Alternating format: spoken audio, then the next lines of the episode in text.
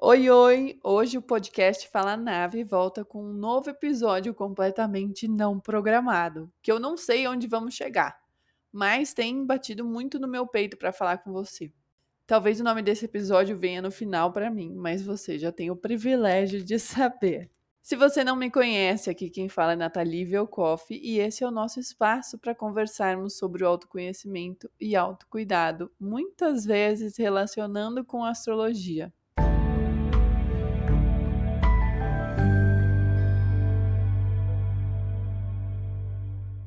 Eu falo muito nas minhas redes sociais que eu tenho estudado autoconhecimento há mais de 10 anos. E que eu me dei conta que tem sido quase 15 anos contando por cima. Mas fato é que o autoconhecimento é um processo que nunca acaba. E eu tenho estado em um processo muito interessante para mim. E hoje eu cheguei a uma conclusão que me emocionou muito.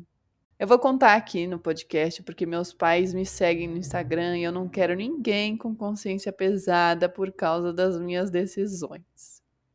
Quando eu tinha oito anos, eu entrei numa escola muito diferente da anterior que eu estudava.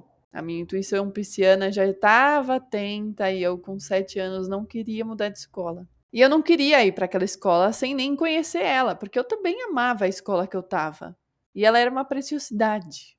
Assim, mesmo pensando hoje como adulta, inclusive. Acho que os primeiros anos foram tão traumáticos que eu lembro muito, muito pouco mesmo.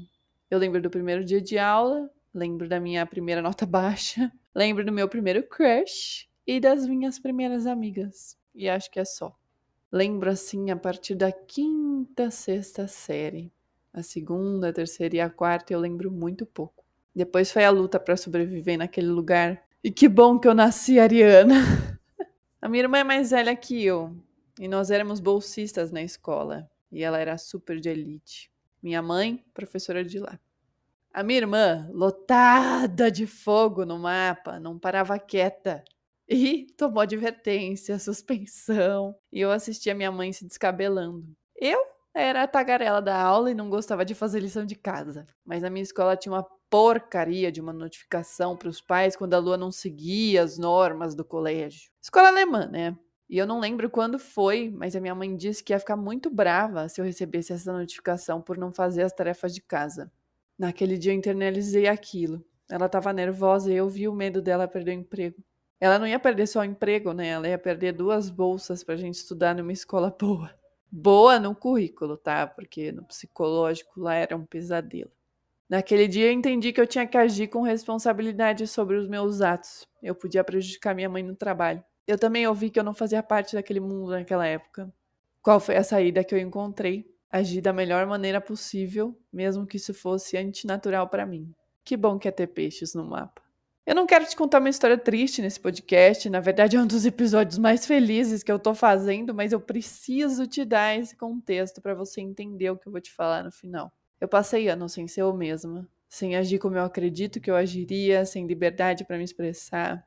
Eu encontrei refúgio na arte, nos livros, na música, na história, no alemão, nas minhas pouquíssimas amigas, nos professores que eu admirava e em todas as formas de autoconhecimento que caíam no meu colo.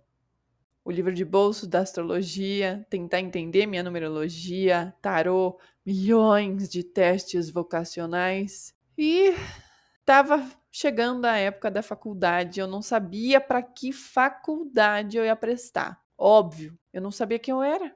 Mais um teste vocacional naquele limbo que eu vivia e o resultado foi letras. Beleza, é isso, me joguei. Entrei na USP e, em menos de um ano, a frustração veio. Mas lá eu podia ser a Nathalie. Quem eu prejudicaria? Só a mim mesma, e isso eu podia suportar. Ela me deu uma liberdade que eu não sentia há milênios na minha cabeça. Eu cursava letras, mas eu nem precisava estar lá sempre, eu podia fazer matéria em outras faculdades. E aí eu me instalei na ECA, que é a Escola de Comunicação e Artes. E a USP é um sonho quando você pode brincar com as possibilidades que ela te dá. Ao longo da faculdade, eu fui para o Diksha, para constelação familiar, Teta Healing, fiz meu mapa numerológico, fui estudando mais meu mapa natal, autoconhecimento. Sempre autoconhecimento. Eu precisava saber o que eu queria fazer da minha vida para servir, para trabalhar. Saí da faculdade voltei para o limbo. Dá-lhe autoconhecimento. Aprofundei meus estudos na astrologia e comecei a atender. Vou falar de coração para você com tudo isso, tendo consciência do meu mapa e falando frequentemente nas minhas redes sociais que ver o próprio mapa é um desafio. Eu briguei muito com algumas coisas do meu mapa. Por isso é muito importante revisitar a leitura periodicamente. Quem faz o mapa comigo sabe. Eu falo, revisita esse mapa. E eu faço isso. Na astrologia, a gente tem um asteroide chamado Quiron. É fácil entender ele, sabe por quê? Porque Quiron é a ferida da alma. Entendeu? Dói num lugar absurdo. É uma dor latente, desesperadora. Se você ignora ela, piora. Meu Quiron tá na casa 10 a casa da carreira. Faz sentido para você tudo que eu te contei até agora? Pois então, seguimos. Esses dias, durante a elaboração do meu novo projeto, meu librianjo, Tiago, me perguntou: por que é que você faz o que você faz? E toda essa história que eu te contei passou na minha cabeça.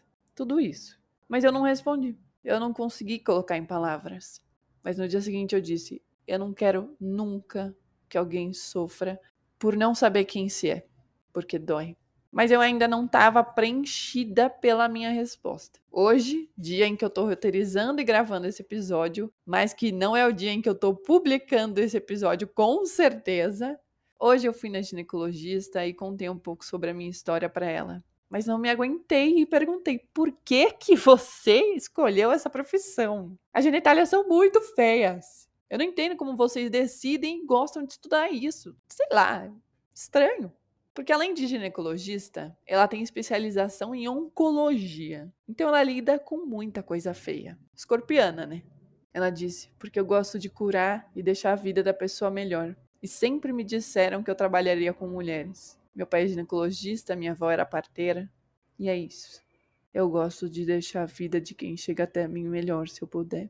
Eu tento isso da melhor forma, Acho que é por isso que algumas pessoas dizem que eu sou divertida nos stories, mas eu não sei nem porquê. A vida tem tantas questões, tantos desafios, e para mim, não saber quem eu era doía mais em mim do que qualquer outra dor. Eu nunca passei necessidade de passar fome, de não ter casa, mas eu sei a merda que é a falta de dinheiro, mas eu juro para você, a falta de autoconhecimento dói num lugar muito mais profundo. Mas muito mais profundo.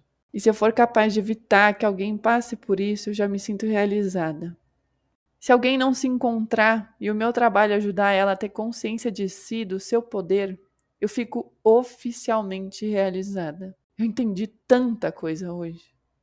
É por isso que eu não falo do céu do dia. É por isso que Revolução Solar, que me pedem muito, não tá nas minhas prioridades. Pode ser até burrice da minha parte, mas não faz sentido para mim. Não faz sentido alguém querer ver as tendências do ano e não olhar para si. As tendências estão aí pra gente, mas o poder é seu. Sabe por quê? Porque o autoconhecimento é poder. É não deixar que a percepção dos outros mudem a imagem que você tem de si. E olha que pode vir um astrólogo bem paguá, como veio o único que eu fui fazer uma leitura e falou milhões de coisas ruins que vão acontecer da minha vida. Mas sabe de uma coisa? Quem sabe da minha vida sou eu. Ele não me conhece para determinar o meu destino. E quem determina sou eu. A minha vida vai ser incrível, muito ao contrário do que ele disse para mim. Assim como a sua também vai. Para finalizar, o que eu quero deixar para você nesse episódio é: não desista nunca de você. Se olhe, se cuide, se conheça em todos os âmbitos da sua vida. Se empodere de você mesma. E termino esse episódio com memórias intensas, mas bem leve, eu espero. Espero que esse episódio tenha te ajudado a se lembrar do seu poder, da importância de se olhar no espelho, de se ver, de se reconhecer, se valorizar e se empoderar. Se esse episódio te trouxe algum aprendizado, te tocou de alguma forma, compartilha comigo. Pode entrar em contato comigo, que apesar de ser ariana, eu não mordo. O meu arroba nas redes sociais é Nathalie Velkoff e os links para as redes estão aqui na descrição do episódio. Eu fico por aqui, acho que tá o suficiente para nossa conversa. Talvez possa ter sido muitas, mas eu quero que você fique bem. E até o nosso próximo episódio.